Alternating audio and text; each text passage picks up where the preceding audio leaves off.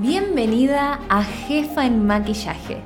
Soy Liz, maquilladora social, mentora y formadora de maquilladoras profesionales. En este podcast voy a hablarte sobre dos pilares que me apasionan, marketing y experticia. Porque ejercer de manera independiente implica mucho más que maquillar lindo después de 15 años de ofrecer servicios a protagonistas de eventos y de gestionar mi propia escuela de maquillaje, donde formé cientos de colegas, quiero acompañarte a tomar decisiones estratégicas y a motivarte para que cuando se ponga difícil sigas eligiendo el maquillaje como tu principal medio de vida. Si el café no te gusta tibio y tus sueños no son chiquitos, atenta, que despegamos. Hola maquilladoras, ¿cómo andan? Bienvenidas a Jefa en Maquillaje en este nuevo contexto de entrega mensual que reconozco me encanta porque me permite jugar y divertirme mucho más durante el proceso de escribirles porque ya no me corren los tiempos. Qué importante crear un emprendimiento alineado a nuestras vidas que potencie lo mejor de nosotras y no nos haga sentir en falta. Asumo que no son mis mejores años para trabajar con atención y lucidez, trabajar de mi profesión. Y la modalidad bajo presión o con fechas apretadas me estaba quitando el disfrute. Hace más de dos años que por la maternidad descansar más de cuatro horas seguidas es un privilegio y sobrevivo a cada noche un promedio de seis despertares, así que imagínense las ganas y el amor que tengo por este proyecto para procurar su materialización. Y si bien en el episodio de hoy vamos a hablar de frustración, qué ganas de escribir un episodio exclusivo sobre maternidad y maquillaje, ¿eh? No es casual que tenga este sentir porque debo reconocer que en estos 15 años dedicados a la profesión, el máximo freno para sostener mi posicionamiento y continuar creciendo ha sido la maternidad que inició a la par de la pandemia. Definitivamente casi todo lo que sé de frustración y maquillaje lo aprendí en este periodo y me entusiasma mucho salir a contarlo, porque si puedo decirlo en parte es porque ya empezó a sanar. Y para eso fue clave sentar las bases de mi marca, aprender de gestión de tiempo y conectar con mi propósito contributivo. ¿Para qué quiero maquillar? Quién quiero ser como maquilladora y qué quiero hacer con el maquillaje. Antes de empezar, quiero recordarles que en Revela tu Poder, mi mentoría de marketing, además del programa Empezar para elegir, donde trabajamos juntas durante más de cuatro meses definiendo todas las bases estratégicas de tu marca, otro de los servicios que ofrezco es la asesoría personalizada Revisar para Ajustar. Y la particularidad que tiene es que la creé pensando en maquilladoras que ya tienen un emprendimiento en funcionamiento, pero identifican que hay algo que no funciona. Y si bien muchas veces podemos identificar dónde no estamos poniendo tiempo, dinero o energía, otras tantas no sabemos cuál podría ser la solución y nos estancamos sin tomar el timón del negocio.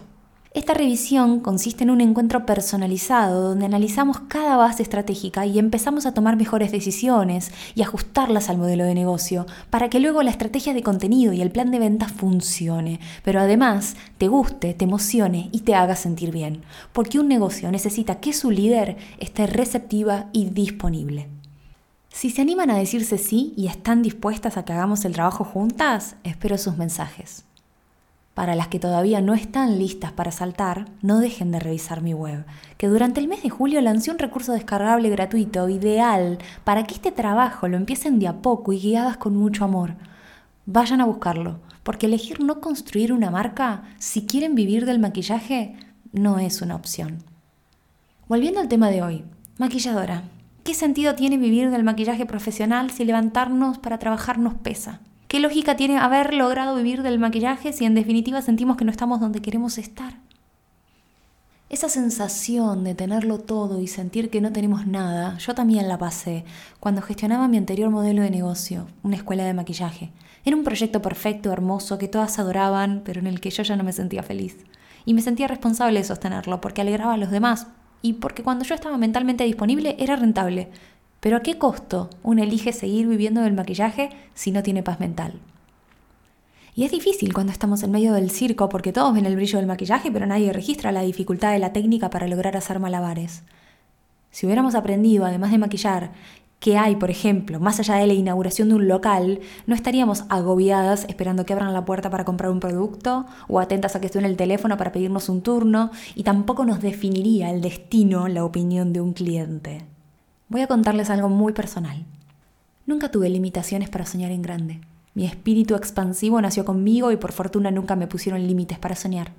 Pero sí me crié bajo una rigurosa educación formal, conservadora y tradicional, donde prevalecía el desarrollo de la razón, y fueron escasos los recursos para adquirir competencias y herramientas de gestión emocional fundamentales para tramitar, por ejemplo, la falta de validación. La visión adultocentrista de hace 35 años atrás no invitaba a poner en palabras lo que las infancias sentían. Bien, ahora sumemos a este contexto la experiencia de ser hermana de una melliza académicamente brillante, una infancia transitada en constante estado de comparación, que terminó en una desesperada búsqueda de identidad por mi parte, con mi cambio de nombre incluido, y una impetuosa necesidad de que el tiempo corra y las cosas sucedan más rápido porque mi niña había leído que ante los ojos de los demás no era suficiente, ni talentosa, ni auténtica, y que eso era porque mi momento aún no llegaba. Este funcionamiento se convirtió en ansiedad, enojo con el pasado, miedo al presente y pánico al futuro. Terror de no lograr cumplir mis grandes sueños porque me sentía tan poco que me había convencido de que mis logros dependían de la aprobación de los demás y como yo no era buena, no lo iba a conseguir nunca. Hasta que no trabajé en restaurar mi amor propio, hasta que no disfruté de ser quien soy hoy, el foco estuvo puesto en la percepción de la fuera hacia mí y en un sentimiento equívoco de injusticia y envidia por el alcance que obtenía el resto con el desarrollo de sus fortalezas. Nada tuvo tanta luz y claridad y no se concretó mi despegue profesional hasta que elegí ver y atender mi crecimiento y desarrollo personal.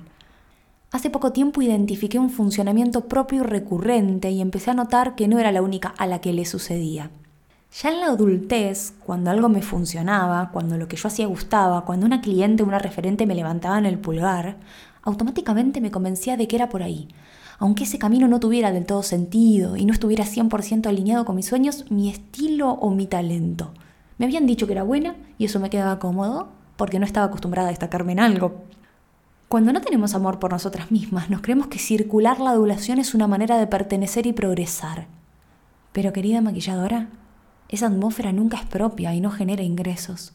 La camaradería importa, sí, pero la mirada a la afuera debería ser solo por encontrar oportunidades de mejora y fortalecer vínculos de paridad honestos.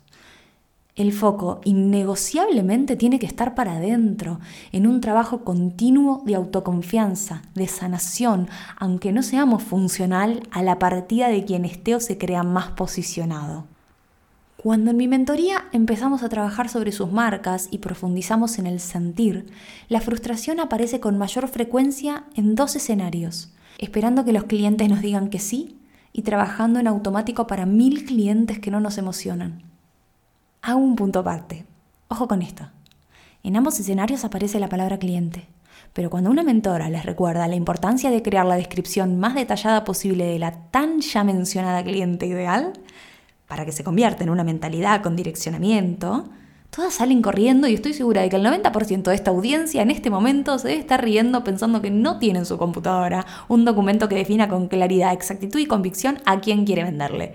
Y la gran consecuencia de eso es que entonces no sabemos a quién le estamos hablando y por lo tanto no estamos diciéndoles lo que necesitan escuchar para que registren que somos su solución, porque no estamos trabajando con un mensaje alineado con nuestra identidad. Por todo esto quiero compartirles tres razones por las que hoy podrías sentirte frustrada con tu emprendimiento, pero para que encuentres la que más resuena con vos, la revises y elijas cuál es la decisión difícil que tendrías que tomar para salir de ahí. La primera razón por la que podrías sentirte muy frustrada con tu emprendimiento es porque el negocio se lleva todo el tiempo.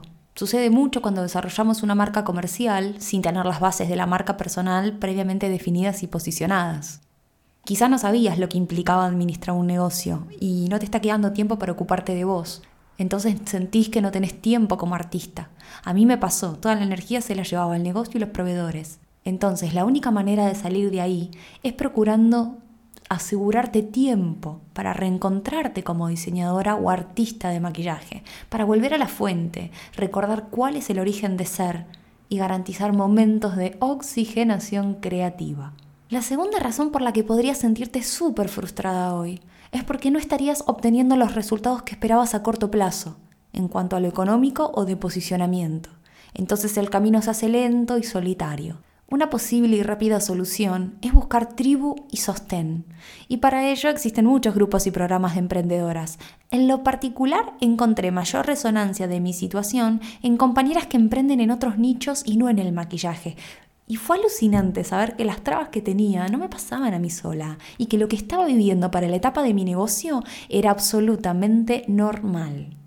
¿Saben qué es lo que más noto en las maquilladoras con amplia trayectoria que llegan a las sesiones informativas de mi mentoría? Que se sienten frustradas con la falta de previsibilidad en el cierre de presupuestos. Les sorprendería saber que un factor en común entre las colegas emprendedoras más avanzadas es que solo están manejando estrategias de marketing indirecto. Visten su marca bonita, arman un servicio y se sientan a esperar que los clientes o alumnos las encuentren y contraten pero no tienen certezas o garantías de que antes de fin de mes sucederá la venta y obtendrán ingresos. Y esto, con los años y las temporadas bajas, desgasta y mucho. Emprender no debería ser sinónimo de esperar. Lo que frustra es la falta de claridad en la implementación de un plan de acción efectivo que garantice el cierre de clientes. Porque sin clientes no maquillamos y si no hay servicios o cursos programados en agenda, no podemos garantizarnos calidad de vida. Y maquilladora, esto tiene solución, pero implica inversión de dinero en publicidad, tiempo en la creación de la estrategia y energía en gestionar la retroalimentación de una manera amorosa y recepcionando con entereza el impacto del alcance. Si estás trabada acá, pedí ayuda, porque hay profesionales que enseñamos a desenroscar esto con mucho amor. La tercera razón por la que te podrías estar sintiendo frustrada con tu emprendimiento es porque si bien sos maquilladora y maquillás, no te encanta tu trabajo. Y acá puede suceder que creas que maquillar es solo ofrecer servicio de maquillaje social a novias o 15 años y te estás perdiendo todo el potencial de conocer el sector. O puede ser que solo estés desarrollándote en un nicho y o te aburra tu especialización. Y esto se soluciona conociendo la industria y haciéndote la pregunta correcta y difícil. ¿Qué es lo que quieres hacer con el maquillaje? ¿Y por qué no lo estás haciendo hoy? Este podcast se llama Jefa en Maquillaje para que primero gestiones y organices tu propia vida y puedas entonces salir a liderar tu negocio, trabajando con un equipo que pueda ayudarte a resolver y pensar lo que a tu marca le hace bien. Para tener resultados diferentes, tenemos que hacer cosas diferentes. ¿En qué estás invirtiendo tu tiempo? ¿Qué cosas estás haciendo para sentirte bien? ¿Cuál es tu actividad de oxigenación? Pensar todo el tiempo que tu negocio no funciona no soluciona nada tenemos que reconocer que no podemos solas, que necesitamos aprender a gestionar nuestro bienestar y así, estando bien, podremos llevar adelante una empresa con verdadera mentalidad de SEO. Según el diccionario de español de Google proporcionado por Oxford, la palabra frustrada significa, adjetivo, persona que no ha conseguido ser lo que deseaba, especialmente en lo referente a profesiones. Me quedo con eso, ser lo que deseaba. ¿Será que los emprendimientos no funcionan porque estamos siendo lo que no deseamos? ¿Será que queremos gestionar una marca que debe hacer sentir bien cuando no nos ocupamos primero de sentirnos bien nosotras? ¿Será que sostenemos proyectos que ya no nos pertenecen? ¿Será que no estamos siendo sinceras con nuestro verdadero deseo y no estamos eligiendo ser hoy la mujer de nuestra visión para estar lista para mañana? Si tan solo nos diéramos cuenta que nadie nos tiene que habilitar o validar para ser, si tan solo entendiéramos que podemos ser hoy, que una marca nace, un emprendimiento cambia, un negocio se reinventa, pero si no confiamos en que con lo que somos alcanza, si no aceptamos que ya somos suficientes, si emprender en el maquillaje se nos hace cuesta arriba, ¿es por ahí? Maquilladora, si tu emprendimiento te frustra, conéctate con lo que no fluye y revélate. Pedí ayuda, hace terapia. Así como sos, sos poderosa, ya sos importante. Hablar de negocios, sí, asusta, pero no te queda grande. No estás sola. Somos miles de mujeres emprendiendo en femenino, cambiando una perspectiva en el mundo.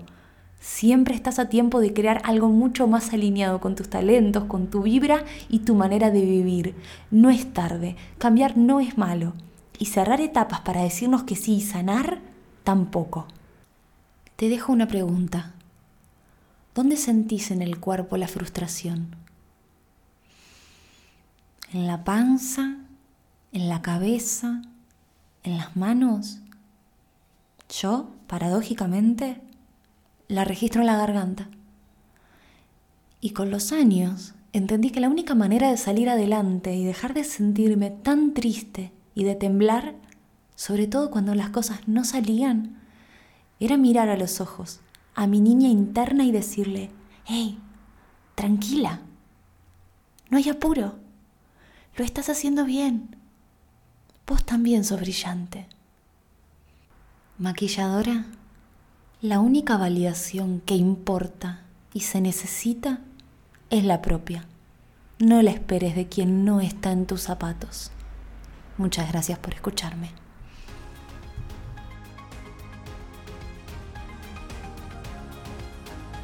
Gracias por acompañarme en este episodio de Jefa en el Maquillaje. Te invito a suscribirte a mi difusión Diario de una maquilladora que emprende a través de mi web www.lisyun.com.ar para que sigamos comunicadas por email y no te pierdas el próximo episodio.